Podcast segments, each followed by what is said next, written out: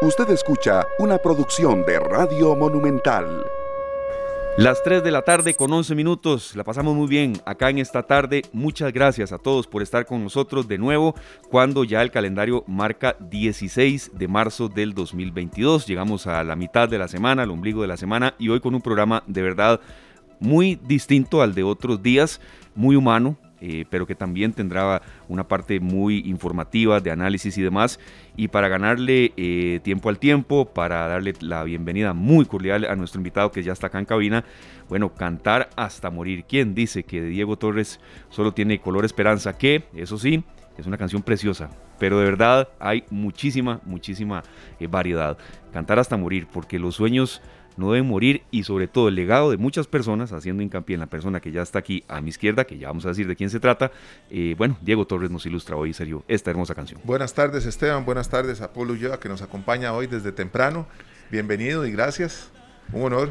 realmente. Muchas gracias a todos eh, por invitarme desde, desde, tempranito, desde el inicio. Y a nuestro invitado, ¿verdad? Parte de esta canción eh, tiene mucho que ver con, su labor y con un pensamiento que nos ha podido transmitir a través de muchas cosas que hemos podido leer y conversando estos minutos previos al programa, donde un artista, un actor, un cantante, eh, quiere morir en el escenario. He escuchado eso de muchos, de muchos. Qué difícil cuando toca despedirse de las tablas, en el caso de los actores y de los, de los músicos, y qué difícil para muchos profesionales retirarse también. Eso pasa en todos los aspectos de la vida, Paul y, Sergio. Deportistas, futbolistas que no quieren y no quieren y siguen ahí a los 40 años, arquitectos, eh, periodistas. creo, que, creo que es una decisión difícil, ¿verdad, Paul? Eh, a veces cuesta mucho. Cuesta, cuesta tomar decisiones. Creo que eso es lo, lo que uno debe ver. Eh, cuesta tomar decisiones y tomar decisiones sobre, sobre su futuro principalmente. Y, sí, eh, eh, y particularmente con este invitado que yo espero que ya, don Esteban, ya, ya lo presente, porque ya, ya, yo ya creamos el ambiente de incógnita. Sí, sí. Ya ahora sí, creo que es, es bueno decirlo. Eh, con, con, este caballero con el que nos acompaña de hoy, parte de, esa, de ese legado es lo que vamos a ver y lo que ya estamos viendo en una institución que es de suma importancia para el país. Así es, le damos la más cordial bienvenida a don Walter Francisco Navarro Romero. Tal vez con este nombre ya muchos sepan quién es, otros de momento hay que refrescarles un poco la memoria, aunque creemos que no tanto. Eh, bueno, él ya le dijo adiós a la policía hace poquísimos días. Fueron 47 años de servicio, eso no, no es algo menor ni mucho menos fue viceministro de Seguridad, principalmente director de la Fuerza Pública, director de la Academia Nacional de Policía. Y bueno, se nos va, pero su legado queda y en un tema tan importante como la seguridad nacional, creo que, como estábamos comentando antes del programa, eh, Paul, Sergio y yo, aquí con Walter también, el legado tiene que permanecer y no solo como analista, sino también como, como alguien activo en, materia de seguridad. Don Walter, bienvenido, es un gusto de verdad tenerlo aquí en Monumental, la radio de Costa Rica, en el programa esta tarde, sabiendo que bueno, usted le tiene un particular cariño a la radio y, y aquí a compartir y, a dedicarle de verdad un espacio a, todo lo que usted aprendió. Bienvenido, don Walter. Bueno, de verdad que muchísimas gracias por, por esta oportunidad, primero de poder compartir con, con ustedes, que realmente, este, pues la la radio y la prensa siempre han sido este, durante toda mi carrera aliados estratégicos y compañeros de, muchas luchas en, en, la calle, en las oficinas y en las instituciones. Así es que agradecerles a ustedes la oportunidad de poder compartir y conversar con ustedes y decirles que aquí estoy a, la orden y, y muchísimas gracias. De verdad es un gusto poder estar compartiendo con ustedes. Claro, yo tengo una primera consulta y por supuesto que Sergio y, Paul también van a interactuar en conocimiento de experiencias, eh, Paul con, mucha trayectoria en, noticias y, en coberturas y demás. Don Walter, ¿qué tan difícil fue esa decisión? Porque sabemos que cuando uno ya ama tanto lo que hace, cuesta frenar, ¿verdad? Y usted el tema de la policía, de la seguridad, de, formación eh, policial y de protección a la gente, bueno, era, era prácticamente su sangre, don Walter. Definitivamente ha sido la, la decisión más difícil en mi vida porque esto no ha sido no ha sido ni ocasional ni un trabajo como cualquier otro ha sido una vida entera este mi vida se desarrolló desde, desde un adolescente que era hasta el día de hoy ya una persona de 63 años. Todo no, no fue, no fue un, periodo de mi vida, sino este, una vida completa. Yo creo que más de la mitad de, mi vida se la he dedicado al, al, Estado.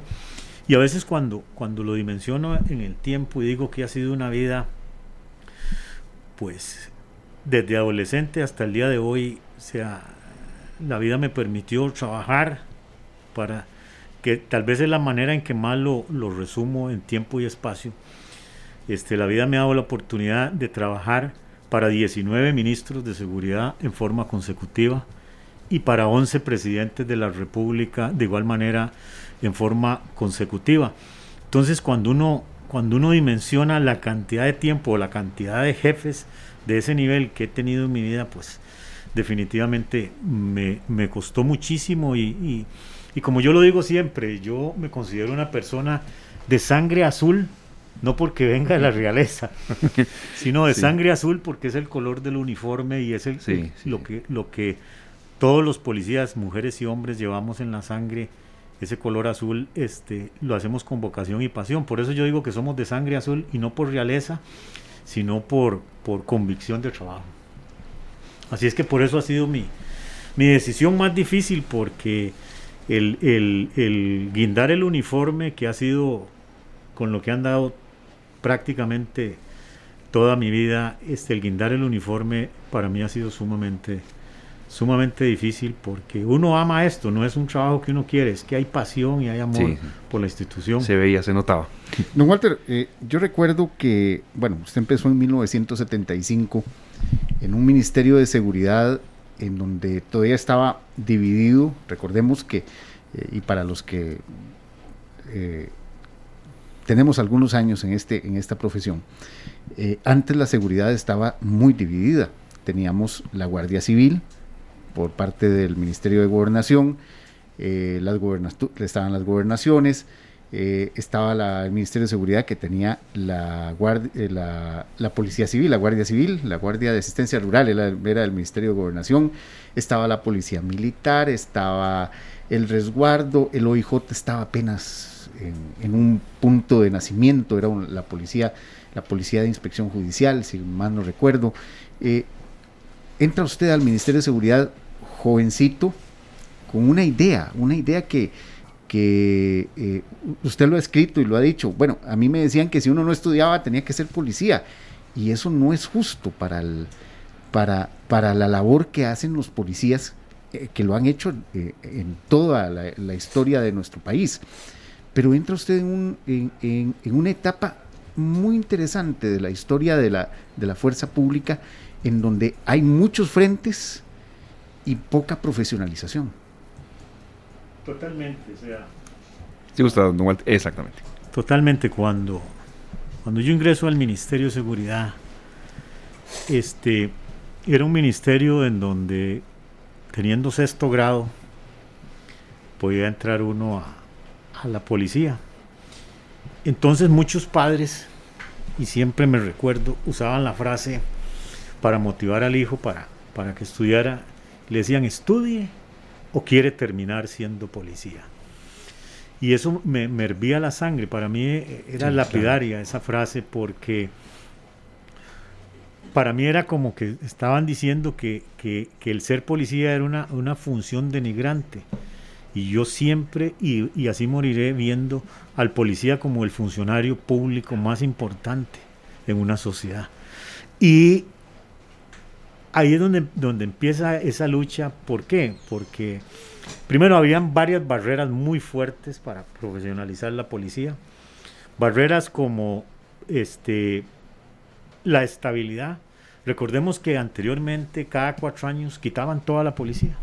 Era el botín político. Era un botín político, eso le iba a decir. E, eran los amigos de quien era el, del, del delegado, del presidente, quien en cada comunidad que llegaba a ser policía. Totalmente.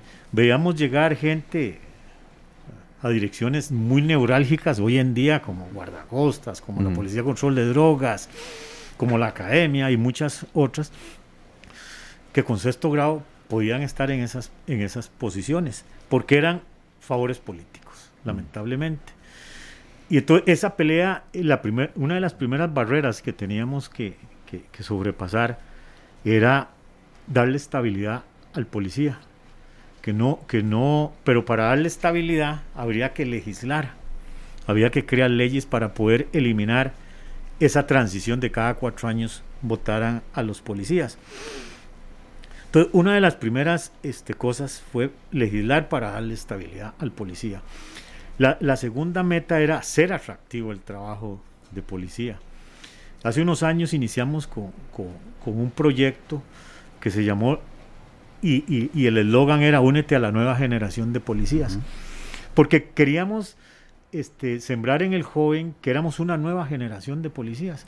Unos policías que, que, y ahí empieza, y, sigo revolucionando la famosa frase esa estudio, quiere terminar siendo policía. Logramos este, la aprobación de la Ley General de Policía, que vino a estabilizar y acomodar un poco, y digo un poco porque todavía falta mucho por hacer, a, al policía, pero para poder lograr pagarle y generar salarios de profesional, que era lo que queríamos, hubo que empezar a profesionalizar a los policías, porque siempre me recuerdo las reuniones titánicas y, más cuando son de, plata y de presupuesto en el Ministerio de Hacienda, cuando nos decían, es que ustedes nunca van a ser profesionales porque ninguna universidad les va a reconocer ningún título de la academia. Mm. Entonces, Hacienda no le puede pagar a, un a una persona como profesional si no tiene un título universitario. Entonces, todas esas peleas era devolverse con el moco caído del Ministerio de Hacienda y cargar batería y, reorientar lo que estábamos haciendo. Bueno, empezamos y a convencer a nuestra gente de que si queríamos ganar, y usábamos mucho el ejemplo del mismo IJ en aquellos años, de, todas las jefaturas son licenciados y por eso les paga como profesional. Empezamos a, a generar esa semilla y insistir en los policías que, tenían que, entrar a la universidad. Y así lo fuimos empezando, lo, empezamos a hacer. Y después, cuando ya se, empieza a hacer ese engranaje, de igual manera, en paralelo había que este, desarrollar cursos en la academia más profesionales. Entonces empezamos a captar, a captar recurso humano más, más, más profesional. Y logramos con con el Ministerio de Hacienda empezar a crear este, ya posiciones y manuales de trabajo donde los perfiles eran de profesionales.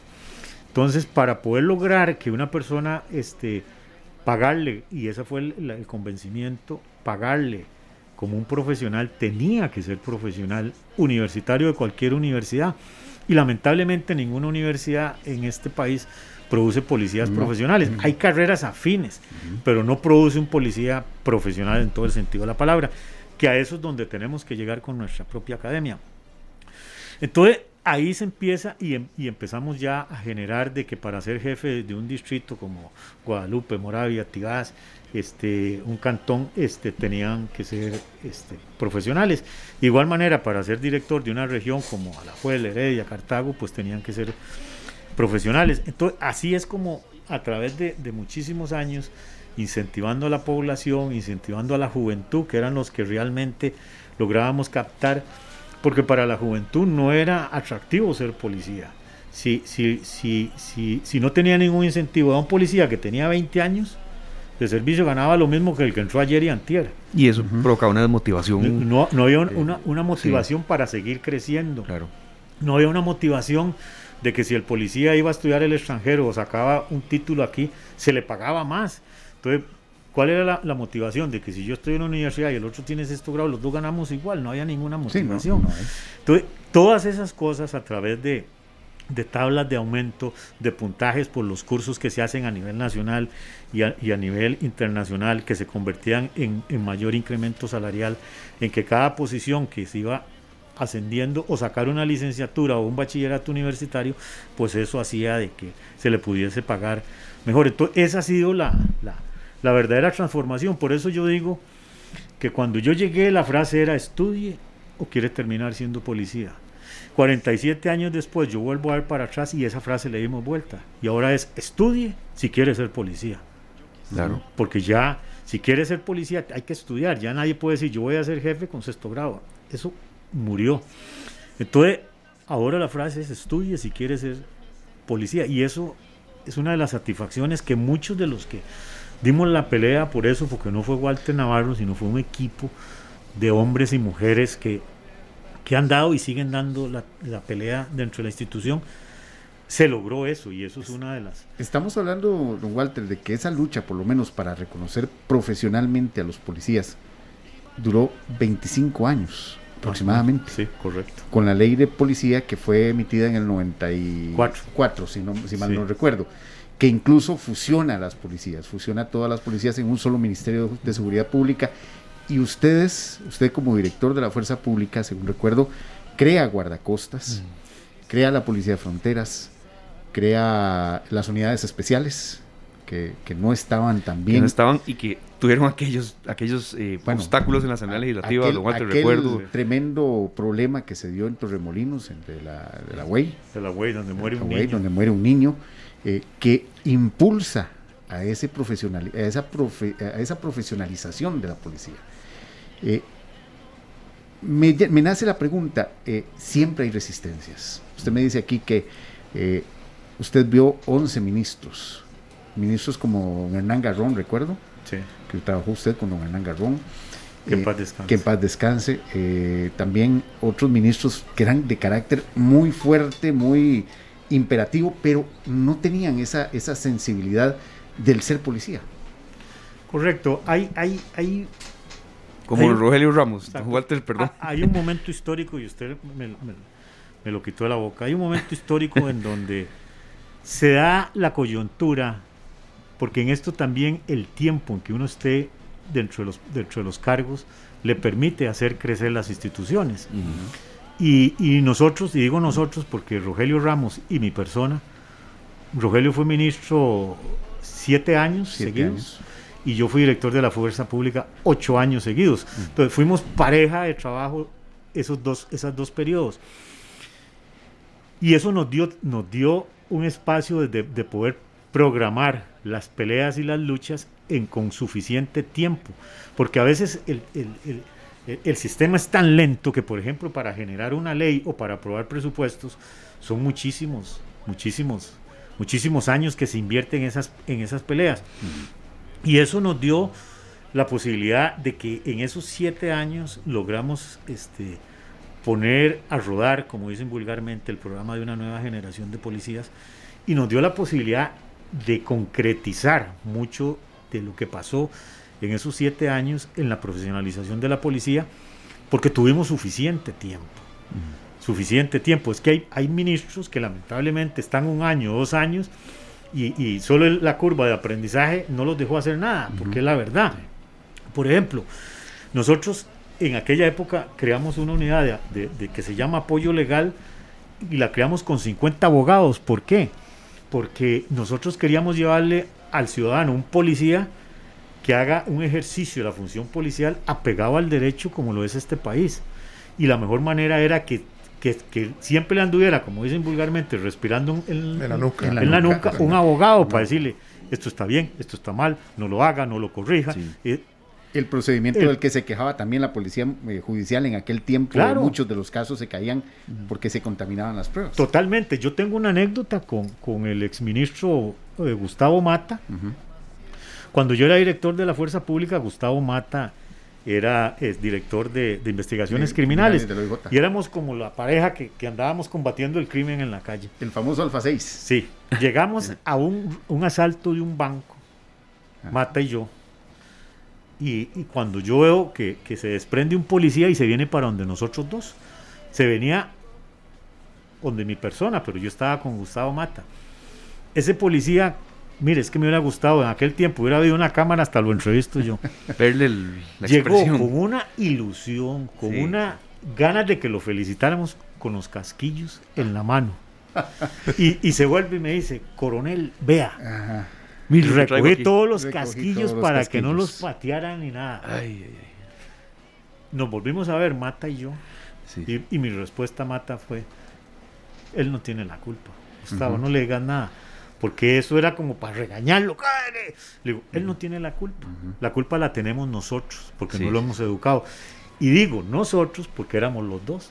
Le digo, y ahí, préstame vos tu gente para, para darles más clases de, de, de, la preservación del sitio, del suceso, que no se debe tocar nada. Y empezamos en eso. Y yo le decía a los policías, vea, no es que le vamos a, a cuidar el sitio al OIJ, es que somos los más importantes. Porque siempre, y esto va a pasar ahora, mañana y pasado, siempre llegamos de primeros. Claro. Siempre. Porque estamos cerca, porque hay una delegación. Siempre vamos a llegar al sitio de primero. Somos los más importantes, les decía yo a la policía. O la prensa a veces, ¿no? Bueno, no, es que somos no, así. No, No, no, es, No, es- no, es una mancuerna interesante. Le entiendo, le entiendo. Y ahora le voy a dar el concepto mío de la prensa. No, no, y, y si viene un regaño, de No, verdad, este, no, no, no, es que- hay, hay varias. Eh, es que siempre llegamos de primeros. Entonces yo, yo- yo le decía a Mata, entre más capacitados estén, ¿quién gana? Y el OIJ, porque le vamos a mantener un, un- un sitio virgen, que nadie lo toca. Y siempre cuento esa, esa anécdota porque ya eran parte de las cosas que, que, que, Que costaba. que costaba. Y les voy a contar otra anécdota de la idiosincrasia del policía costarricense, que esto es único. Y esto creo que nunca ni lo he comentado. Nosotros teníamos un policía en la frontera sur, en la frontera Paso Canoas. Un policía de aquella época que no sabía leer ni escribir. No sabía leer ni escribir. Y era policía. Y eso eran muchos, hace muchos años. Ese policía detiene un panameño en la guardarraya. Se lo lleva para la delegación. Entonces, el consciente de su limitación sienta al detenido en la silla y en la máquina. Y le dice, vea, haga usted el parte y yo se lo dicto. Para que usted vea que aquí la policía de Costa Rica es tan honesta que no vamos a poner nada que no pasó. Dice, haga usted el parte y yo se lo dicto. Esa- primero, ese es el tico en esencia. o sea, Otros tiempos, ¿verdad? e- ese es el tico en Sí, esencia, sí, que pero- siempre estamos Cualquiera escucha eso, don Walter, diría que es mentira. No, no. ¿Verdad? Es que no, son las cosas. Entonces, entonces, eh, este, e- e- esa era la, la- la realidad. Entonces, metimos un, un- un equipo de abogados altamente este, motivados, concientizados, los mandamos a la academia. Y yo nunca me, nunca me voy a olvidar cuando reunimos esos 50 abogados y les hice solo una pregunta. Y les dije a esos abogados, ustedes me van a levantar la mano de quién de ustedes entró a, a la escuela, entró al colegio, entró a la universidad, se hizo abogado, pensando en que iba a terminar con un uniforme de policía puesto. Levánteme la mano alguno. Ninguno. Ninguno. Ninguno. Porque, porque en aquella época todos quieren jue- ser jueces, fiscales, magistrados, tener bufete. Esa es la mentalidad del abogado y es lógico porque para eso estudian derecho. Y empezamos en esa, en esa concientización de lo que iba a ser un abogado dentro de, la, dentro de la policía, que iba a ser para servirle al ciudadano, pero más para servirle al policía que está en el ejercicio de la función, para que le dé un mejor servicio al ciudadano, para que, como decimos nosotros, no meta las patas, haga los partes bien, redacte bien, este, eh, garantice los derechos de los detenidos, garantice el tiempo que debemos de poner un detenido a la orden del Ministerio Público. Claro. Eh, Todos esos pequeños detalles que estaban siempre ahí, ya indirectamente estábamos educando al policía sobre el terreno. Ya no era que le damos una clase en pizarra, no, es que usted tiene el detenido ahí, mire, y esto es así, así. Íbamos ganando en ese, en ese momento tiempo, que era lo más importante. Don Walter, perdón, con el paso de los años, profesionalizar la policía, despolitizar la policía y ahora la igualdad. Tanto ha influido estos dos aspectos que uno ve cada vez más mujeres siendo policía. Totalmente, yo creo que este, la llegada de la mujer a, a la policía vino a completar este, la función policial. Ustedes saben que lamentablemente e históricamente la función no solo del policía, del uniformado, del soldado, del bombero, del policía, ha sido una función muy machista, sí. muy machista, este, muy arraigada al machismo. Y nosotros este, dimos una pelea muy grande que hoy en día se ve reflejada en, en, en, en los mandos. Porque me recuerdo que, que, que en un inicio teníamos 60 mujeres tal vez dentro de toda la policía y en funciones muy básicas. Administrativas. Administrativas, eh, de, de, de, limpieza, de, cocina. Y, y, se empezó abrir y darle las mismas posibilidades que, como, como les decía, se ha hecho mucho, pero falta muchísimo más por hacer. Pero hoy en día me lleno de satisfacción de que tenemos este, muchísimas mujeres en, en el ejercicio del mando de la fuerza pública. Tenemos una, eh, una mujer al mando de, de, de, ese, grupo de abogados policiales, que es una mujer. Tenemos una mujer que, que, ha sido, pucha, una guerrera y titánica, como lo es la comisionada Erika Madrid, que es la directora regional de, de, Punta Arenas. Y qué bueno que da nombre, don Walter, porque esa pregunta sería muy válida. Y, darlos, María Fulmen en la lucha que dio. María Fulmen, ¿verdad? Este, eh, eh, y, la, y, hay casos muy documentados. Chacón, que ah, fue vicepresidenta del expresidente Solís, fue viceministra de Seguridad, y dieron una lucha titánica por, por ver, a mí me llena de satisfacción ver hoy a Daisy, que es una abogada que era de nosotros, siendo la directora de la policía este, penitenciaria. penitenciaria y viene de nosotros, se formó de nosotros. O, ver a la directora de la policía este, fiscal, que, que también viene de nosotros y es una policía que, que está tanto Daisy como, que se me escapa el nombre, como la, la directora de la Policía de Control Fiscal, son funcionarias que están prestadas, pero están en las posiciones de mayor nivel de jerarquía de una institución. Entonces, eso, eso a mí me llena de, satisfacción porque definitivamente este, yo, yo soy totalmente creyente de que las profesiones, los oficios... No Jacqueline Soto, perdón, don, no tienen género. No tienen género. Es que tan... tan y, y, y digo que hay funciones en donde yo sí digo que la mujer es mejor que el hombre. Hay funciones. Y, les voy a poner un par de ejemplos. Por ejemplo, en el tema de, la inteligencia y del análisis criminal, para mí, en lo personal, es mejor la mujer. Es más minuciosa, es más detallada, la mujer se concentra más en lo que está haciendo, el hombre es más disperso, la mujer es muy analítica. Y si lo vemos en el mundo, los, grandes éxitos del mundo en, la captura de criminales recientes los han hecho una mujer. La captura de Bin Laden lo hace una mujer que era la, encargada del equipo de inteligencia que busca Bin Laden. La captura del Unibomber, que es un hombre que mandaba cartas explosivas por correo en los Estados Unidos, también el equipo era dirigido, por una mujer. Por una mujer. Eh, entonces, hay muchísimas cosas, y eso para citar eh, algunos ejemplos de que hasta son mejores que los hombres. Para mí, todo se debe medir en igualdad de condiciones. Claro que eso vino a generar una, una transformación también a lo interno de la policía, porque antes no habían dormitorios de mujeres, eran solo dormitorios de hombres, vino a, cambiar este, eh, eh, ese tipo de, de, situaciones y, y, otras muchas cosas, como por ejemplo el equipo. No es lo mismo un chaleco a prueba de balas para un hombre que para una mujer, los uniformes, el, el uniforme maternal, que, que, hasta se ve tan linda la mujer este, embarazada con un uniforme de, de policía, pero definitivamente este, el, tema de género para mí es sumamente importante en la institución y, y han dado que todos los espacios nadie se los ha regalado. Conozco guerreras de verdad que todos los espacios se los han, se los han ganado como cualquiera.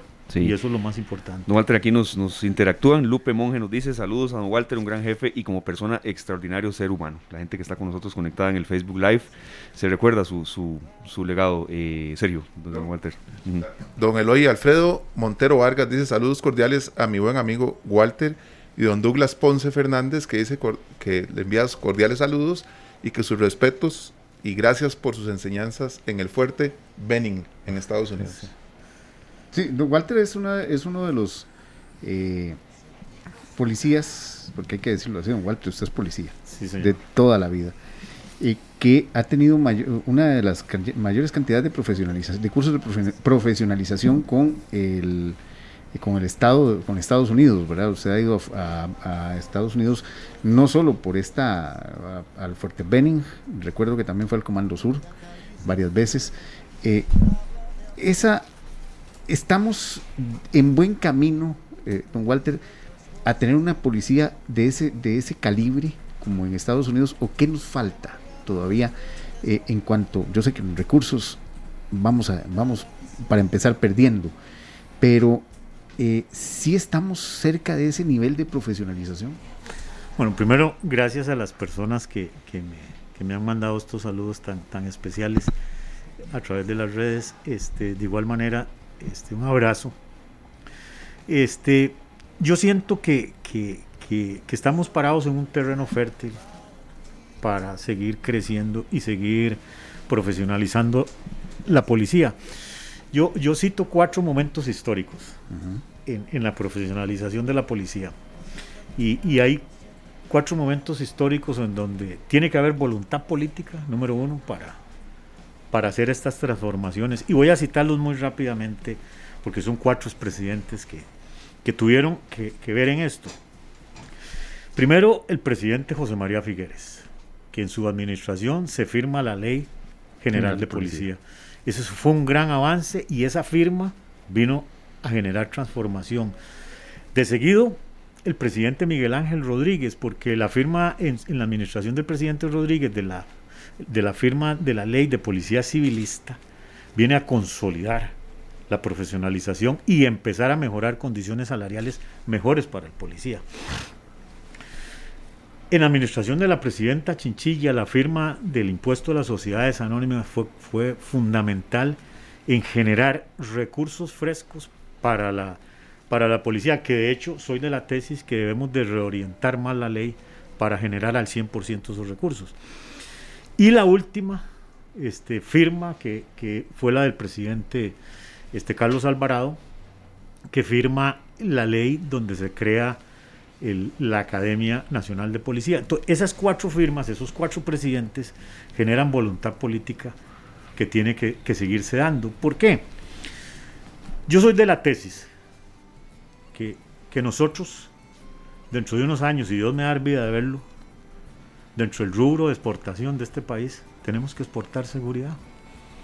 Porque no puede ser posible, yo he estado, como lo dice usted, en muchas escuelas, en muchos países, gracias a Dios. Chile, España. Chile, Argentina, por ejemplo. Yo soy este oficial de Estado Mayor de los Cascos Azules de las Naciones Unidas, este, soy experto en derechos humanos y otro montón de, cursos policiales en inteligencia policial, pero nosotros tenemos que, posicionar a Costa Rica como, como un referente en materia de seguridad en el mundo. ¿Y por qué digo yo que, debemos de, llegar a tener exportación en materia de seguridad? Y le voy a poner dos ejemplos. Las Naciones Unidas toma la decisión de montar la Universidad para la Paz en Costa Rica, porque somos Costa Rica, somos un país que se respira y se vive la paz.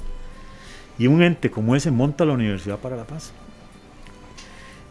Tenemos el INCAE, en donde se producen de los mejores, este, eh, eh, se forman los los que van a gerenciar las mejores empresas, tenemos el INCAE. Y tenemos la ER, que produce los mejores ingenieros agrónomos. O sea, son tres áreas específicas que el mundo afuera vio que el mejor país para hacerlo era aquí. Entonces el mundo de afuera tiene que llegar a ver a Costa Rica como el mejor lugar del mundo para entrenar policías. Porque nosotros el, policía que estudia aquí primero está estudiando un estado de derecho, pero full, como dice. Único. único en el mundo. ¿Por qué la Corte Interamericana de Derechos Humanos tomó la decisión de venir a analizar toda la violación de derechos humanos que hacen todos en Costa Rica? Porque aquí se respira. Usted aquí tiene un policía de estudiante de otros países y, vive primero la, lo que no se vive en muchas latitudes, la división de los tres poderes, legislativo, judicial y el poder este, ejecutivo. Y eso es formación. Entonces nosotros tenemos que llegar a, hacer un esfuerzo, y esto lo, digo porque, porque sí, tenemos terreno fértil, pero falta muchísimo por hacer. Porque para llegar a, a, esos niveles, tenemos que llegar a tener un nivel de profesorado cinco estrellas, como digo yo.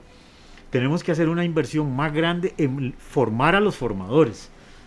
Y tenemos que empezar a consolidar el, ofrecerle al mundo de que venga, así como nosotros vamos a estudiar otros países, de que vengan a estudiar aquí. Es que definitivamente Costa Rica eh, ofrece eh, este, y por eso puse esos, organismos internacionales que tomaron la decisión de formar a sus profesionales en, la paz, en, en, gerencia y en agricultura en nuestro país. Entonces, definitivamente los otros países van a tomar en el futuro la decisión de venir a formar policías a este país porque aquí somos, tenemos la, la, esencia de que somos un país garante de los derechos humanos y el respeto. Eso ha sido una lucha de nosotros porque el hilo en romperlo, el, el, que se le vaya la mano a un policía en el uso de la fuerza es muy complejo, muy complicado. Es muy complicado. Y puede acarrearle mucho problema. Muchísimo problema. Sí. Don Walter, vea, tenemos un compromiso comercial. De verdad, eh, muchas gracias por todo esto que nos ha compartido. Nos quedamos con usted ya en la, luego en la, en la recta final de la entrevista porque queremos conversar un poco de retos eh, a, quien gobierne ya dentro de poco, ¿verdad? En seguridad. Porque Costa Rica no es un país seguro.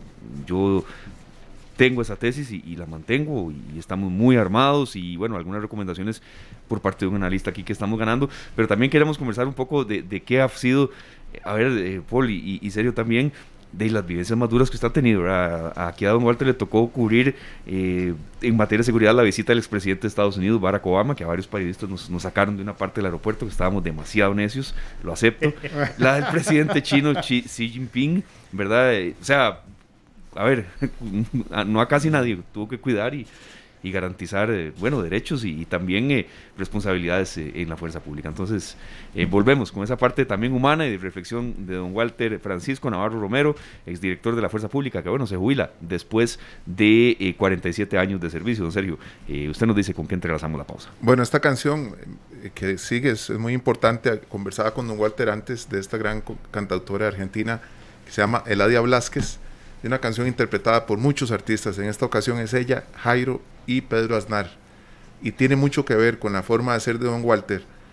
Se llama Honrar la Vida. Ya regresamos. Continuamos acá en esta tarde cuando son las 3 con 54 minutos eh, con la compañía hoy de don Walter Navarro Romero, exdirector de la Fuerza Pública, exdirector de la Academia Nacional de Policía que se acoge a su jubilación y deja no solo muchas anécdotas que aquí en el corte comercial disfrutamos y nos asustamos en algunas, eh, Paul, pero que también le tocó, a ver, coberturas dificilísimas, eh, mm, también eh, operativos muy, muy complejos, como resguardar la seguridad del expresidente de Estados Unidos Barack Obama, el expresidente de China en el 2013 y muchas otras más. Anécdotas, miles. Don, Walter, pero no se llevó ningún susto, en serio. En, esos, en esos operativos que son tremendamente tensos, eh, nunca se llevaron un susto, nunca hubo una amenaza que uno pudiera considerar como real de, que sí había que intervenir, que había que, ok, cambiemos algo porque había problemas. Sí, claro, por ejemplo, en la avenida del expresidente, este, perdón, en la avenida del expresidente Obama recibimos por lo menos unas siete o seis este, alertas de bomba. Este, y, con la clase de, personaje y, en un país con, muchísimas vulnerabilidades en, todo sentido. Siempre me recuerdo de que, de que una de las tesis que, manejaba el servicio secreto era que mm, trajéramos al presidente Obama a la Cancillería por la ruta de circunvalación. ¿Y por qué? Porque está menos expuesto, no hay edificios altos. Entonces el peligro de los francotiradores este, era, menor. Y, y, la, por lo menos la, la, decisión de, de, nuestra señora presidenta era que el señor presidente de los Estados Unidos iba a entrar por el Paseo Colón hasta la Cancillería. Y fue ese estire y encoge, porque la posición nuestra este, era esa y el servicio secreto no quería. Bueno, logramos convencerlos de que, de que el, presidente entrara por el Paseo Colón porque ya ahí se tenía este, organizado con el Ministerio de Educación, niños y banderas, y, y que fuera un poco más acogedora la, la, bienvenida. Y este, pero, pero en esos momentos de, de, de, de alta tensión, llamémoslo así, este, de tener al presidente y tenerlo durmiendo en el país. Claro. Porque no fue el hecho de que vino y se fue. No, que, era, que, era, muy común. Que era muy común, pero fugaces, sí, sí. tenerlo durmiendo en el país fue muy complejo. Más de hecho, me recuerdo que, que yo preferí dormir en el hotel. Porque yo digo, si pasa algo aquí, Imagínese. Cuando voy a llegar yo, Ya, ya, ya pasó todo o es Exacto. tarde. Simple y sencillamente. Dormí en el hotel junto con los compañeros y me recuerdo con, con, mi, con mi compañero de toda esta este, odisea que fue Mauricio Boraski, que era el viceministro de la presidencia en aquel entonces. Pues nosotros tenemos la responsabilidad de que Obama llegara bien, estuviera bien y se fuera bien. Sí. Y, y Es mucha presión, don Walter, perdón, mucha. pero imagínese que algo hubiera pasado. O sea, la mucha es presión, porque no podíamos días. descartar este, Ninguna amenaza. un- un grupo socialmente que fuera a protestar en contra de él, que no es nada del otro mundo. No podíamos descartar un país este, muy, muy dado de temblores, de que, que hubiese un temblor. Bueno, lo, lo hubo cuando vino el rey Juan Carlos. Cuando vino el rey Juan Carlos, que, que- que salimos, Salimos todo el mundo todos. empillamado allá en el... que, que ahí vimos la realeza en pijama, como dicen. Fue a Este, las 2 de la mañana con Sí, algo. Porque yo estaba ahí en el hotel bueno. también y estaba, me recuerdo, estaba este los Reyes Sí. y estaba creo que hasta el, el presidente en aquel momento era Zapatero, no sé si Eh, era Zapatero. Rodríguez Zapatero. Sí. Sí, también estaba ahí y otro montón de personalidades. Vimos a todo mundo salir en pi- pijamado. El terremoto que pues nos soplan ya. Sí, el terremoto que pues. Sí. Entonces, este tener, tener los eventos para un acto terrorista, un acto provocado por la naturaleza o un acto provocado por la sociedad en el sentido de que bloquearan la calle, que un disturbo. Entonces, hicimos, conformamos tres diferentes equipos de manejo de crisis. Si era una crisis, que se vino un terremoto y todo, el ente rector que asoma la cabeza y toma el control era la Comisión de Emergencias. Teníamos un puesto de mando que pasaba eso e inmediatamente todos nos subordinamos a la Comisión Nacional de Emergencias, como así corresponde. Teníamos un- un- un puesto de mando, si pasaba una crisis de un atentado terrorista o un enfrentamiento, ahí estaba el, el OIJ, el Ministerio Público y todos nosotros y los equipos de contrasalto. Judicialmente se tomaba, se tomaba el control y teníamos otro puesto de mando únicamente por si había un problema de efervescencia, de bloqueos o pedradas o lo que fuera, que ya era más, del, del ente de la fuerza pública. Y esos tres puestos de mando los teníamos sincronizados para poder lograr cubrir todos los posibles, los posibles blancos. Y, y- y fue muy complejo porque desde la llegada del avión ya ahí empezó el problema. Porque tenemos un aeropuerto tan pequeño Sí. que, que literalmente había que desocupar el aeropuerto para que el avión aterrizara. Y no solo aterrizara, para que pudiera dar la vuelta ya después para cuando se fuera a ir. Que en ese tiempo la, la pista, la calle estaba a la par de la pista. Exactamente. Entonces tenemos. El otro problema es de que en este tipo de eventos siempre piden un aeropuerto alterno. Mm, y No hay aeropuerto. Y, y el que tenemos es solo Liberia. Y Bueno, traérselo desde Liberia para acá era más complicado. más complicado. Bueno, todo el mundo a. Sí, el Tobias Bolaños eh, le faltaba un poquito de se le faltaban como 3 Bueno, kilómetros de pista. Pero, pero, y después teníamos hasta al bar, de la- el bar que estaba fuera del, aeropuerto, la, la- cangreja, la creo. candela. La La candela. la, La candela, candela. la candela que, que ahí hasta, yo creo que hasta, hasta vendieron este, Eh, los puestos, los los, puestos y combos y de todo para, para ver, porque era espectacular ver la llegada del avión. Desde que salimos del aeropuerto, mover ese- esa caravana que eran como 30 carros y las dos limusinas, cuando salieron del aeropuerto, esa esquina del aeropuerto donde da la vuelta cuando sale la gente, cargada de gente, aquellas limusinas vienen a una velocidad que es, que es estándar y es que la manejan el que no, no y no puede parar. O el sea, servicio secreto lo maneja así la, una la maneja. Este, entonces, eh, fueron, fueron tantos detalles, y hay un detalle que siempre que lo cuento me hasta gracia me hace, porque ese es, ese es Costa Rica.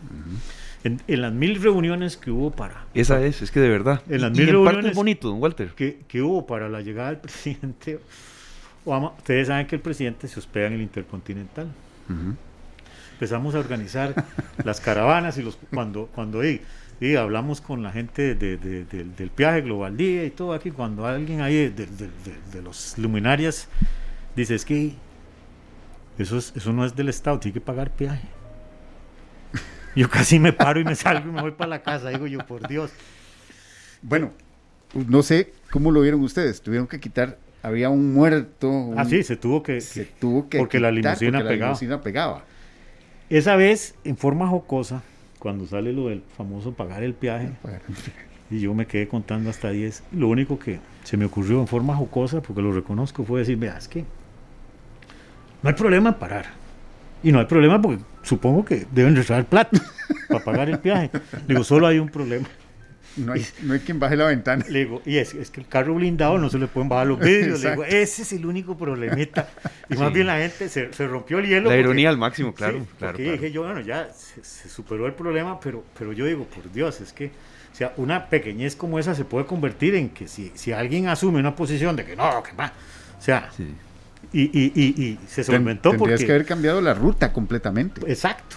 Y fue jocoso porque. Ah. porque hey, yo lo único que se me ocurrió en ese momento fue eso, pero, pero fueron a, anécdotas este, muy increíbles. Por ejemplo, saliendo de la Cancillería, nosotros teníamos un policía. Cuando uno va a la Casa Amarilla, hay uh -huh. un edificio viejo como gris, uh -huh. que es como una casa. Un tiene un balconcito. Ahí teníamos un policía. Y les voy a contar una anécdota jocosa. Tenemos un policía ahí que se le pidió permiso a la señora que está para que el policía estuviera ahí con binóculos y, fuera visible para que la gente de secretos estuviera tranquila. Pues ya entra el presidente Obama a la Cancillería y el policía, y como cualquier ser humano, le dan ganas de ir al baño. Bajó y después no lo dejaron subir. Entonces la gente de secretos, y ya no que casi no iba a dejar que saliera el presidente porque Hasta no estaba ese hombre no ahí hombre. Y, y, nosotros con una congoja y tocando la puerta y el policía yo decía agarrarlo claro ¿por sí. qué no estás ahí? ¿por qué no estás ahí? o ¿por qué no le mandaron ahí? uno para que se quedara ahí y el otro fuera uh -huh. al baño? Sí. pero, pero detalles que uno dice que, que es tan minucioso y yo, yo le contaba a los compañeros de que para esa operación tuvimos que revisar desde los basureros que hay en todo el sí, centro de San José que, que, la municipalidad los limpiara, que no hubiera ningún artículo sospechoso, que los pollos del parque, que, que, la Cancillería, la Cancillería de nosotros es muy, muy abierta, muy expuesta. Uh -huh. Para la salida también el, el se fue al, al, al, Ministerio de Cultura, que queda ahí donde, donde estuvo la fábrica de licores hace muchísimos años. Todos esos eran lugares muy, muy, muy visibles y muy, muy de alto riesgo, pero, pero logramos este, demostrarle a, la gente que, éramos lo suficientemente profesionales y, capaces de, asumir ese reto, porque nos sentamos en igualdad de condiciones, este, en el sentido, como el caso este, de que, que entrar por el Paseo Colombo por la circunvalación, porque era una manera no esconder al presidente, porque aquí en este país no se esconde a nadie, somos un país este, con plena libertad. Y entonces eso fue, fue una, una experiencia increíblemente grande, un aprendizaje muy grande para todos los que estuvimos involucrados en eso. Perdón, don Walter, para el servicio secreto, ¿qué reto representaba que el país no tuviera ejército? Principalmente que todo, este, los países que tienen ejército, por lo general, la primera medida de seguridad que tienen es que tienen aeropuertos dedicados solo al ejército. Por ejemplo, el presidente Obama antes de venir a Costa Rica había estado en Colombia. Por ejemplo, Colombia le dedica un aeropuerto que es militar totalmente al servicio de, de los militares, entonces tienen la capacidad de aterrizar ahí y es un aeropuerto totalmente controlado. No hay vuelos comerciales, no hay como aquí que aterrizaba el presidente y ya tenía que salir el avión con las flores y con toda la exportación o llegaba el de DHL con la carga. Eso no se da, eso es una ventaja que tienen los países que tienen ejército, porque por lo general las fuerzas aéreas tienen aeropuertos. La segunda ventaja que tienen los ejércitos es que el ejército por sí solo no está en la labor cotidiana de trabajo policial, está muy acuartelado.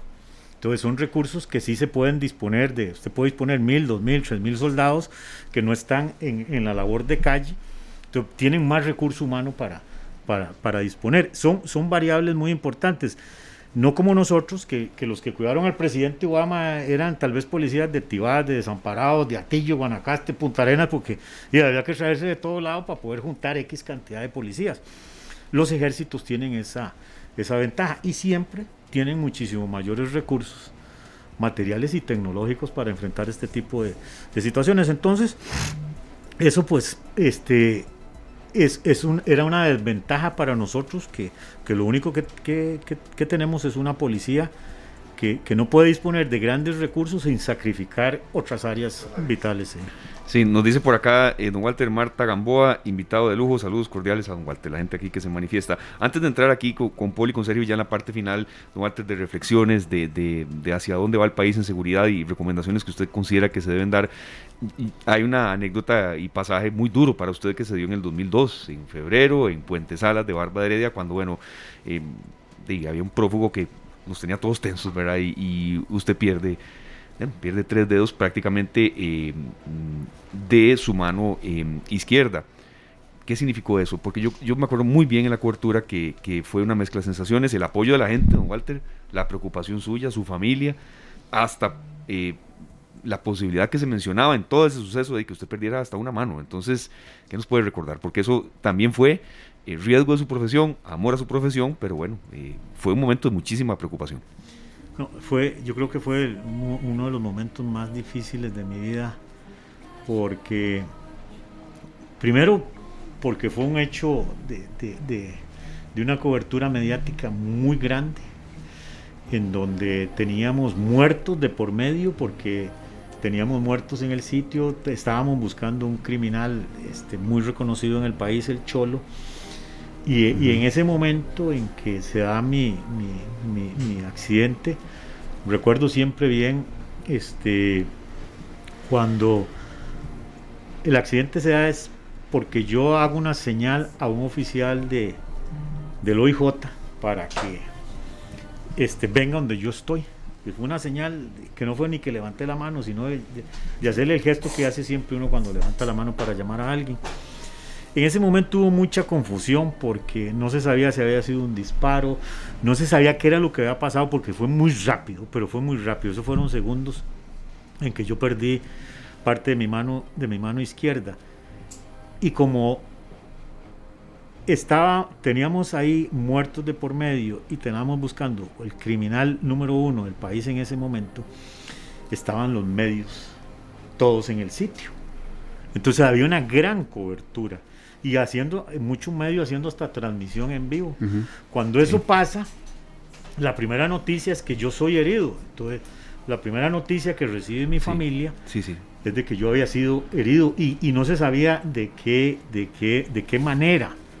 Este, más de hecho, este, Circularon N versiones, ¿no, Walter? Herida bala, me acuerdo perfectamente. Muchísimas versiones y la angustia de mis papás, de mi familia, y fue muy grande porque no se sabía si, si, si qué era lo que había pasado y, muchísimo más cuando ya la noticia sigue en curso, eh, avanzando, que yo estoy siendo trasladado al hospital, este, mi familia corriendo porque no sabía ni a cuál hospital, este, y yo fui trasladado en ese momento en el mismo helicóptero que me, que me, que me corta la, la mano, este, y, y, y, nunca voy a olvidar, y no sé si, si eso lo habrán solventado, que ojalá que sí, porque yo fui trasladado al Hospital México, que era el más cercano, y el único que tenía el aeropuerto. Sí.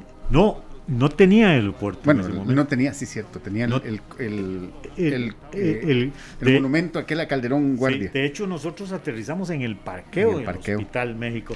Que yo me acuerdo que yo le hacía señas al guarda, porque el guardia se, el guarda se sorprendió. Yo le hacía gestos con mi, con mi mano derecha, le hacía que se, que se corriera. Que se corriera y que, que retirara los carros. Y aterrizamos en el hospital en el Hospital México, este, pero, pero sí, como se da, y, la, y en ese momento el caos y la confusión, este, hasta que ya yo logré tranquilizar a mi familia, este, con un teléfono y decirles, mire, estoy bien, me pasó un accidente, me golpeó la mano, no sé qué me pasó en la mano, porque, porque es curioso. Yo descubro que pierdo los dedos hasta el primer día que me curan. Es increíble. Porque, increíble. porque en el momento se me tira una persona encima, pero literalmente para cubrirme por, el mismo caos, y, me hacen un torniquete. Y ya la mano ya dejo yo de verla. Y, el aspa del helicóptero tiene como, como un espesor como de una pulgada. Una pulgada. No es, no es hoja. No es, cortante. No es cortante. Un golpe seco. Exacto, es desmembrar. Sí. Y este, pero lo curioso es que como cuando me llevan al hospital y ya me meten a la sala de operaciones, ya yo quedo dormido. Este, cuando ya yo salgo de la sala de operaciones, en todo ese caos, cuando ya yo entro a la sala de operaciones, casi entro con el torniquete y ya, ya yo no, ya perdí control visual de la mano. Cuando ya yo Estoy en el proceso de recuperación, que ya salgo con la mano, y me toca el primer, porque durante ese lapso a mí me dolían las puntas de los dedos. Pero mira, yo era como que me tuvieran aquí la uña así prensada, me dolía. Entonces yo decía, me está doliendo la punta de los dedos mentalmente, ahí están mis dedos. Claro. Cuando me destapan para curarme es cuando yo digo, Dios mío, no tengo los dedos. Y los tenía así, todos hinchados. Y, pero ahí es lo curioso, porque durante el proceso antes de curarme, que fue como un día hasta que me, me curaron, ya después, este, yo descubro que ya no tenía los dedos. Y eso fue definitivamente algo que me marcó en lo personal y me marcó físicamente porque por la, por la ausencia de los dedos. Don Walter, eh, ya para ir concluyendo, usted ha vivido eh, muchos tramos, algunos muy tristes, de la historia de la fuerza pública. Lo decíamos ahora fuera de micrófono, tal vez uno de los más dolorosos para todos fue la, Embajada de Chile. Eh, ¿Cuál ha sido el momento en que usted se asustó más? ¿Y qué reflexión nos deja? ¿Qué debe hacer ahora el Ministerio de Seguridad? Eh, ¿En qué debe proyectarse para seguir con la profesionalización, con esa semilla que usted sembró? para mí, el hecho más duro, más sangriento, fue la muerte o los hechos que se dieron en la Embajada de Chile. Primero por la pérdida de vidas, que fue muy duro, de la forma en que la perdieron. Y si a eso le suma que fue uno de los de nosotros, un policía, todavía más duro. Cuando yo entro a la Embajada de Chile con el señor embajador, porque tuvimos ahí un estire y encoge este, diplomático, porque nosotros no lo dejábamos entrar y el embajador es territorio chileno y tuvo que intervenir la Cancillería y al final se le dio la razón que podía entrar porque era territorio chileno. Pero cuando yo entro a la Embajada de Chile era una escena dantesca porque en varias oficinas, gente en el suelo, pozos de sangre fuera todas las oficinas. Y lo, y, lo triste y lo duro es enfrentarse a una situación dantesca provocada lamentablemente por uno de nosotros. Eso me, me, marcó para toda la vida. Temores he tenido muchos, temores he tenido porque el, el, que diga que no se asusta en este trabajo es el mentiroso más grande del mundo. Temores he tenido en disturbios, en donde se nos ha puesto la vida en peligro de muchos por los niveles de violencia, que ya pasamos de la pedrada al, al molotov, que, que, podría generar... Al balazo. Al balazo, a los disparos. Entonces cada día el, enfrentamiento. Por eso las satisfacciones más grandes de nosotros es de ver un policía con chaleco prueba balas y con casco de Kevlar. Eso nos da una cierta tranquilidad porque se baja el nivel de riesgo de que una persona pierda la vida. Este, pero, pero muchos en la misma frontera de, de Nicaragua, siendo yo todavía adolescente y hasta menor de edad, el escuchar los cañonazos o cuando, cuando los rebeldes toman Peñas Blancas, donde Costa Rica repliega la frontera, cuando se toma, los guerrilleros toman por completo el, puesto de fronterizo, que eso mucha gente desconoce que eso pasó en el país, pues el pánico y el susto fue muy grande para, para y más en las edades en que, en que yo estaba. De ahí que, que, que, la pregunta que usted me hace, ¿qué, ¿qué, debemos de hacer? Yo creo que, que yo recojo mi experiencia en varias cosas. Primero, yo siento que el país tiene que hacer ya un alto en el camino de analizar a profundidad el sistema de seguridad que tenemos. Los retos son diferentes, la criminalidad es diferente y estamos en una, para usar un término muy, muy usado recientemente, que es el tema de la globalización, donde se nos olvida que lo primero que se globalizó en el mundo fue el crimen. Ellos nos llevan años luz adelante de, la globalización. ¿Falta más inteligencia? Falta más inteligencia. O sea, hay, hay cosas que, que son vitales. si no hay inteligencia, eso es como apagar la luz y andamos pegando unas paredes todos. Porque la inteligencia es, es, es lo que yo llamo el brujulero, es el que nos marca el norte, el modus operandi, los lugares, las horas. Definitivamente tenemos que tener un aparato de inteligencia muy fuerte y muy consolidado. Y no hablo de inteligencia como la que hace la DIS, que es más de Estado. Nosotros necesitamos una inteligencia, policial, que le lleve el pulso a la criminalidad local, a los barrios, a los grupos organizados, al, crimen organizado. Esa es la inteligencia que necesita un país. Por otro lado, este, yo soy fiel creyente que cualquier transformación de, la policía o de cualquier cosa en la sociedad se debe gestar y se debe generar en un aula. En un aula. Yo soy fanático, yo la vida me ha dado oportunidad de estudiar en el extranjero y algo que reconozco yo en el extranjero es que las experiencias inmediatamente se vuelcan al aula. Mm.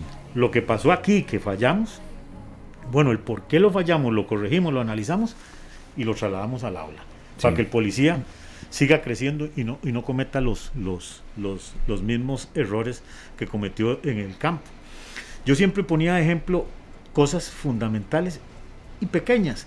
Nosotros teníamos muchos bloqueos en, en, en muchas épocas y teníamos un problema con la policía. Y era que quemaban llantas, por ejemplo. Y llegábamos, se dispersaba la gente, ya fuera porque se iban, porque se usaban gas lacrimógeno, pero quedaban las llantas prendidas. siempre quedaba el bloqueo. Siempre quedaba el bloqueo. Entonces, cosas insignificantes. Lo que usted está diciendo, inteligencia. Exacto, porque... Un rastrillo. A eso voy. Me, llamo yo a los bomberos y le digo, ¿cómo escombrean ustedes los, los edificios donde queman? Es muy fácil, tenemos, es un palo con, un palo asiente, con un gancho. Nada más se jale el escombro y se Dijo yo, por Dios, que esto todo está inventado. Bueno, una capacitación conjunta con bomberos de tres días. Y, hicimos los, los, los, ganchos esos para escombrar. Otra cosa, que, que el policía se maltrataba en las manos y una vez digo yo, por Dios, esto no puede seguir pasando. Muy fácil, digo, vayan, cualquier ferretería de esas, de, donde distribuyen bloque y esto, compren de esos guantes gris que, se usan para cargar bloque en los camiones, que no valen nada. Compramos. Y ya los policías no se maltrataban las manos con esos guantes. Son bien feos y esto parecen guantes de béisbol, pero son súper buenos. Es cierto. Era como el tema de, de la frontera. En la frontera, ¿qué, qué, recomendé yo en, en un momento dado? Compremos una tonelada de botas de es que las botas de amarrar y las botas, la misma bota que usa el campesino que, que anda en esos barriales y todo, y tú, debes encontrar a los policías con botas de porque es la mejor bota para, para el barrial y todo. Pero esos pequeños detalles son los que hacen la diferencia. Pero ¿qué es lo que hace la diferencia? Cuando uno está en el lugar. Yo siempre he dicho, cuando uno se lleva el mismo aguacero, ya uno dice, ah, que poner capa. Cuando uno está con el barro, las rodillas, hay que comprar botas, de hule. Pero uno detrás de un escritorio no ve esas cosas. Porque los pequeños detalles se ven cuando uno huele, cuando uno ve el policía quemado, cuando uno se quema también, cuando uno se lleva al aguacero. Entonces, yo cuando, cuando he ocupado cargos en donde menos estoy es en la oficina. Porque si uno no le lleva el pulso, y no, no solo el pulso a la operatividad, que eso es lo que te hace corregir los errores, sino al pulso de las necesidades si uno no le lleva el pulso a las necesidades del policía, uno no, no, no aprende a llenarle esas necesidades. Y hoy en día este, las necesidades son muy grandes. Por eso yo estoy convencido de que cuando hablo de, hacer un alto en el camino con la policía, es que nosotros tenemos que dar el paso a hacer una sola policía. Somos un país muy pequeño y tenemos, vea, este es un país... Policía de tránsito, pero vea, este es un país que tiene, el, Poder Ejecutivo tiene creo que como 23 ministros. Y este es un país que tiene siete ministros de Estado, siete, que intervienen en la seguridad. Siete. No es uno, ni dos, ni tres, ni cuatro, ni cinco, ni seis. Siete ministros de Estado que intervienen en el tema de la seguridad. Y muchos de esos ministros, su razón de ser no es la seguridad. ¿Qué significa eso? Que no es una prioridad sin criticar a nadie. No es una prioridad porque no es la razón de ser de, la institución. Es la elaboración del Estado en sí. Exacto. Pero, pero, por ejemplo, el Ministerio de Seguridad, la razón de ser de todos los que trabajan ahí las 24 horas del día, los 365 días del año, es la seguridad. Entonces ahí es donde se debe de, reflexionar, primero, en el financiamiento económico, que hace muchísima falta, en una de las cosas más importantes es dignificar al policía en dónde duerme y en dónde come. Es que por Dios no podemos tener un policía que, coma con capa y con paraguas porque si no se le moja la, comida porque se le mete el agua. O que cuando se baje de la cama lo primero que se moja son los pies porque se metieron las goteras. o, no tenemos, no podemos seguir teniendo policías que coman en forma insalubre. Pero, pero la culpa aquí no es más que del tema de los recursos. Entonces tenemos que potencializar muchísimo más los recursos. Yo, para mí, yo veo una institución que es ejemplo en recursos y en cómo los usa y cómo los distribuye y cómo, qué bomberos. Es que un día de estos, el, don Héctor Chávez me invitó a ir a conocer una delegación de bomberos, la que está al frente de la Estación del Pacífico, y yo me quedé maravillado. En mi vida nunca he visto algo tan bien hecho, tan bien pensado, tan estratégicamente ubicado la forma en que está hecho, que yo digo, por Dios, esto es como, como llevar a un niño de 7 años a Disneylandia. Me quedé, que yo le digo, Héctor, organización, eficiencia. Eficiencia en todo y en la calidad de vida que le da eso al policía. Cuando usted mm. duerme bien y come bien, sale a trabajar en, las mejores maneras. Don Walter, ha sido un gran gusto que esté con nosotros. Usted se va ya a los 63 años, eh, eh, se acoge a su jubilación, pero como decía Paul, y bueno, Sergio reforzaba también, aquí ganamos un analista todos. Entonces, muchas gracias por haber estado con nosotros, compartiendo experiencias, anécdotas y sobre todo mucha, mucha, a ver, mucha opinión en temas muy álgidos de seguridad. Muchísimas gracias, es su casa esta. Muchísimas gracias a ustedes, porque definitivamente me siento como en casa primero no somos extraños y segundo no, les he contado nada que ustedes no hayan sido partícipes porque ustedes como, algunas no, las sabíamos tan a fondo ¿verdad? bueno. Eh, eh, ustedes han estado en, los mismos sitios y con los mismos problemas. Yo siempre digo que que, que, que, que eh, entre el policía y el periodista las diferencias son muy pocas los puntos de encuentro son muchos. Comemos a destiempo.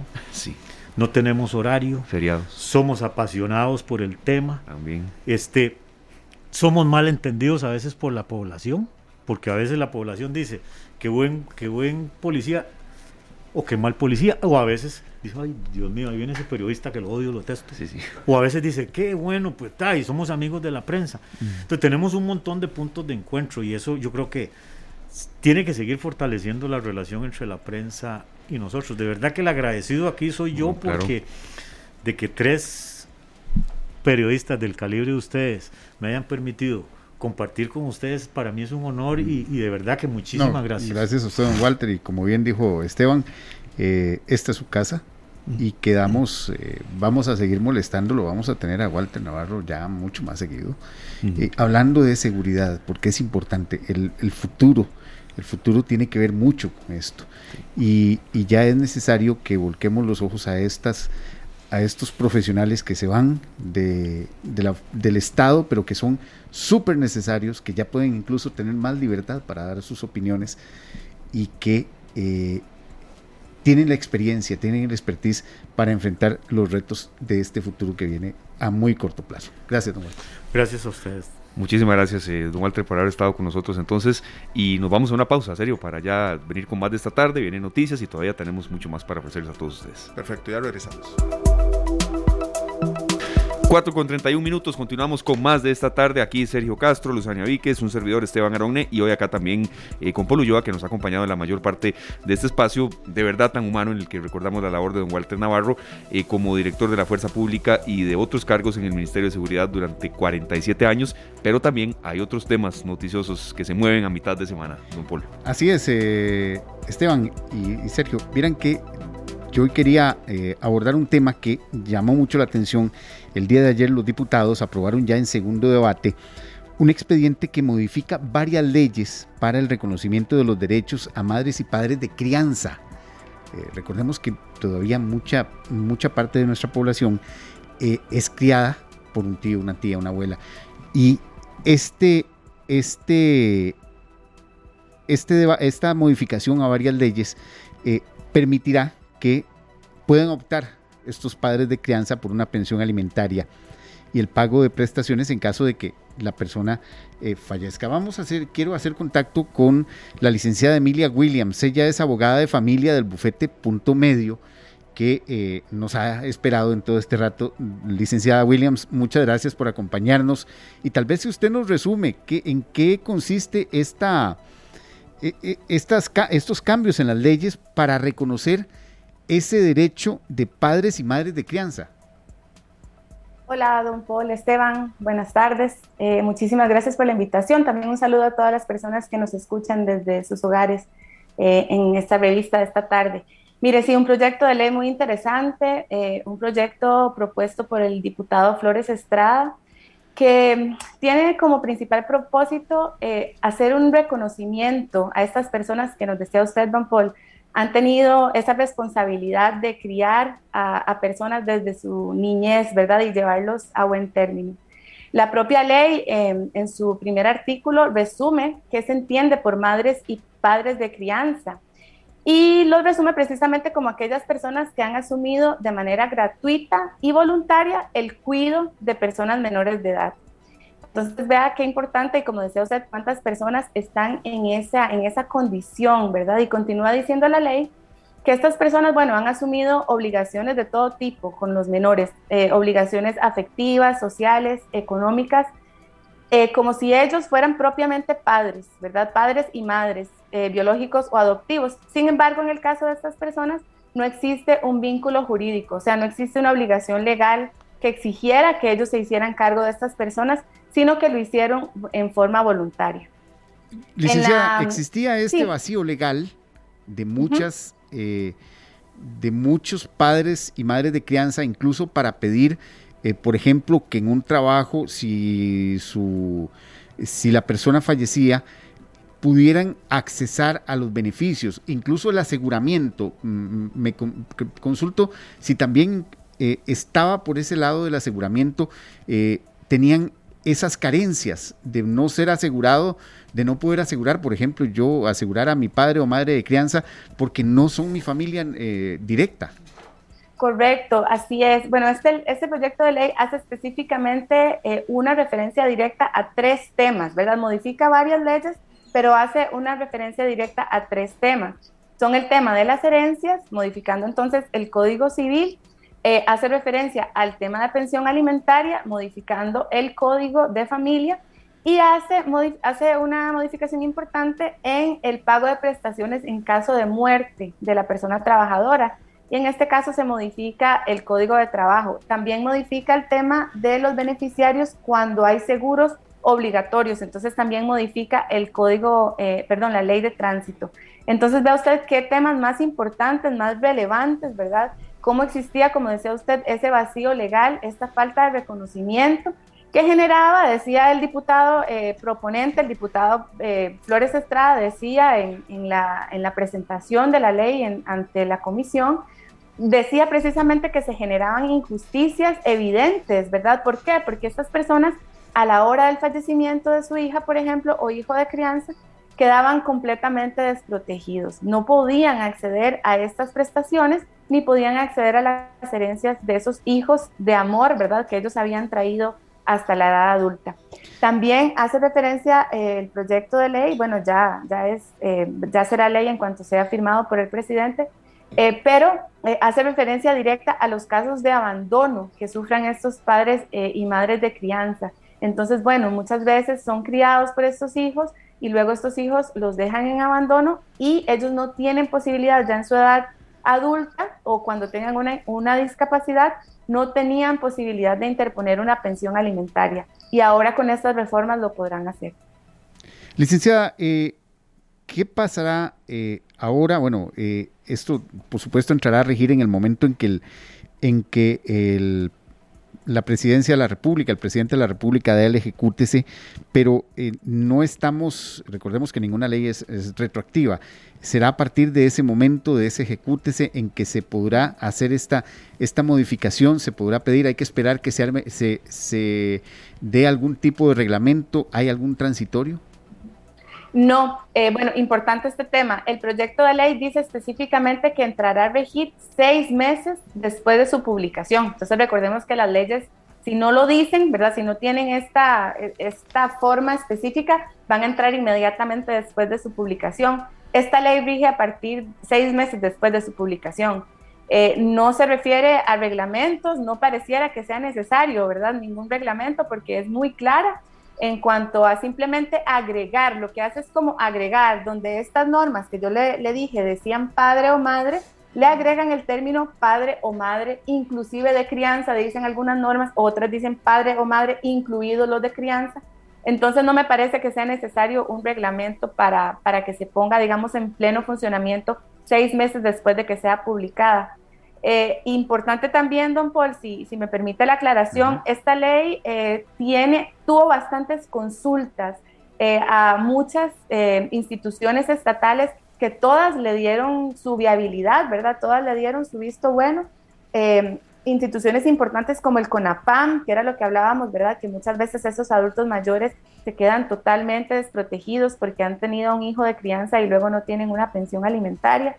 El INAMO, por ejemplo, también estuvo de acuerdo eh, en asumir esta nueva, ¿verdad? Esta nueva forma de ver las cosas y, y terminar con esta injusticia que dejaba de lado a padres y madres de crianza y así una serie de instituciones que todas dieron eh, su visto bueno. Igualmente fue eh, aprobada con la totalidad del quórum de 41 votos em, que estaban ayer en el plenario. Entonces podemos ver que es una ley que tiene muchísimo apoyo y creo que va a funcionar muy bien cuando entre en vigencia. Le agradezco mucho a la, a la, licenciada Emilia Williams, ella es abogada de familia del Buffet Punto y Medio. Gracias por habernos acompañado en esta tarde para hablar precisamente de este de esta ley, bueno, ya es ley, falta nada más el ejecútese de, la Presidencia de la República, que eh, establece ese reconocimiento de los derechos a madres y padres de crianza, algo que es muy común en esta época, eh, muy común todavía, eh, y que les da esta potestad, estas potestades de pensión, de de solicitar derechos que realmente no les correspondía o no, no, tenían, no tenían acceso a, ese tipo de derechos. De cuido y demás, ¿verdad? De cuido, de, reclamar eh, pensiones y hasta aseguramiento. Bueno, es, esta ley viene a, hacer ese cambio. Le agradezco mucho a la licenciada Williams por habernos acompañado.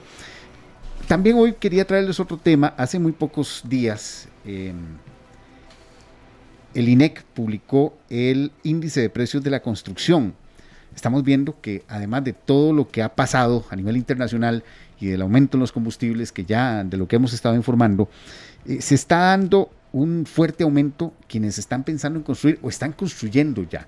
Los materiales de construcción están, bueno, están carísimos. Imagínense que de enero a febrero de este año el índice varió casi un 2%. 1,96%. Estamos hablando de que es eh, muy fuerte eh, en el precio de los edificios, solamente en el precio de los edificios, en cuanto a interés de vivienda, eh, precios de vivienda, interés social, eh, la variación fue un 2,50%. Los materiales de construcción están, estamos resintiendo un fuerte aumento en, en los precios de construcción. Y por eso nace ahora, renace, se está retomando la idea de construir con madera, algo que hemos dejado muy de lado en un país altamente sísmico, en donde el concreto, el acero, eh, el acero y, todos los implementos que van en una vivienda son muy caros y la madera podría ser una, una, una buena opción. Eh, por eso eh, ya, está con, ya está con nosotros el señor Mauricio Alvarado, él es gerente de negocios de la Fundación Costa Rica Canadá, que están en esa fundación, don Mauricio, no, no sé si usted me deja o me corrige, están incentivando la madera como sistema constructivo, volver a ese sistema. Muy buenas tardes. Sí, buenas tardes. Gracias por invitarme a su revista. Así es, desde hace muchos años, eh, al menos 20 años, la Fundación ha venido procurando incentivar el, uso de la madera como sistema constructivo por las múltiples ventajas que tiene ese material tanto en la parte ambiental, en la parte de, logística, de construcción, como usted vio en la punta, en la competitividad que ofrece el precio de la madera respecto de otros materiales. Y también porque hay un completo alineamiento entre el uso de la madera como sistema constructivo y las metas ambientales que el país se ha trazado en el mediano y en el largo plazo, es decir, la carbono neutralidad, la conservación de los bosques, etcétera también encontraría en el, en el incentivo de la madera como, como eh, sistema constructivo un, aliado muy importante. En la fundación hemos financiado, hemos incentivado el uso de la madera, hemos coordinado con la industria y con la academia para diseminar de mejor y, con mayor profundidad conocimiento respecto del uso de la madera como sistema constructivo. Eh, don Mauricio, ¿qué cree, cree uno, eh, por lo menos así, eh, que pensar en construir con madera es más bien ir en contra de un sistema, de, digamos que amigable y responsable con el ambiente, con los bosques, con... Eh, ¿Cómo podemos cambiar o cómo se ha cambiado ese chip hasta este momento? Sí, hay muchos mitos alrededor del uso de la madera y en eso estamos trabajando. De hecho, mañana tenemos un webinar en el que vamos a participar personas, sobre todo de Canadá, Guatemala y Costa Rica, para, para tratar de ir derribando esos mitos.